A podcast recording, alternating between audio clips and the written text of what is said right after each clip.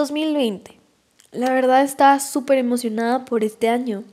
Es mi primer año de universidad y lo esperaba con tantas ansias. Sabía que me le iba a pasar muy bien y que iba a conocer a gente nueva. También a aprender cosas nuevas.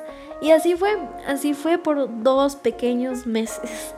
Nunca me imaginé que iba a ir tan poco tiempo. Me recuerdo que mi último día fue el viernes 13 en el que comía con mis amigas en la universidad. Estábamos súper arregladas porque habíamos tenido un examen de televisión y aunque estábamos bastante contentas sentíamos un aire extraño. Después de que mi papá me fue a traer ese día, prácticamente no volví. Y mm, nunca me esperé eso, la verdad. Creo que al ser algo tan diferente me desanimó bastante. Luego de recibir las clases en línea, me costaba bastante hacer tareas, me costaba levantarme de mi cama, me costaba hasta bañarme. Y por más ridículo que suene, por más dramático que suene, siento que me afectó bastante el cambiar mi vida de un día para otro. Apenas me adaptaba a levantarme todos los días a cierta hora, a aguantar el tráfico, a mm, sudar todo el día y después lo único que veía eran las cuatro paredes de mi habitación y esto me desanimó bastante. Estuve tal vez unos tres meses todos los días en pijamas, no salía a ninguna parte, obviamente, pero creo que hubo un momento en el que dije, no, no quiero sentirme así, no quiero estar triste, no, no me merezco estar triste y realmente en este momento no me ha pasado algo malo, no le ha pasado, gracias a Dios, no le ha pasado nada malo a mi familia como para decir, me voy a poner triste, me voy a deprimir y para algunas personas esto puede ser una decisión, el levantarnos de nuestra cama, em, el decidir cambiar nuestra rutina para activarnos. Entonces eso fue lo que hice.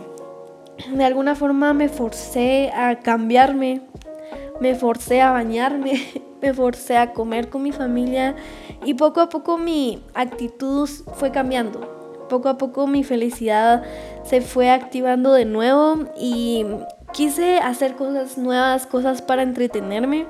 Comencé mi canal de YouTube y la verdad esto me ha distraído bastante. He hecho muchísimos videos y solo he subido tres, pero la verdad creo que es algo que voy a seguir haciendo luego de que esta cuarentena se acabe, luego de que esta pandemia desaparezca. Entonces creo que más que quedarnos en nuestra cama acostados sin, sin hacer nada, podemos aprovechar este tiempo para hacer cosas que no haríamos si no estuviéramos encerrados. Yo, por ejemplo, creo que siempre usé la excusa de que no tenía tiempo para empezar algo que me gustaba mucho, como es mi canal de YouTube. Pero ahorita que no tenía otra excusa fue como, ok, lo voy a hacer. Y aunque tenga solo 89 suscriptores, me siento realizada, me siento feliz de hacer algo que yo quería hacer y creo que esa es la razón de, de, de que todo esto esté pasando, es cambiar lo que nosotros conocíamos, cambiar nuestra rutina y hacer cosas nuevas y buenas para no caer en esta depresión de cuarentena, porque así es como le llamo, depresión de cuarentena, porque de alguna forma no hay mucho sentido para sentirse triste, solo el estrés del ambiente, el estrés de no poder tocar a nadie más que tu familia, pero de alguna forma tampoco es razón suficiente para dejarnos morir, para dejarnos, no sé, rendirnos. Entonces, espero que este audio, este podcast pueda ayudar a otras personas a levantarse y hacer cosas que no hacían antes, hacer cosas nuevas, ponerse a pintar, ponerse a escribir, ponerse enfrente de una cámara y decir cosas muy ridículas como yo.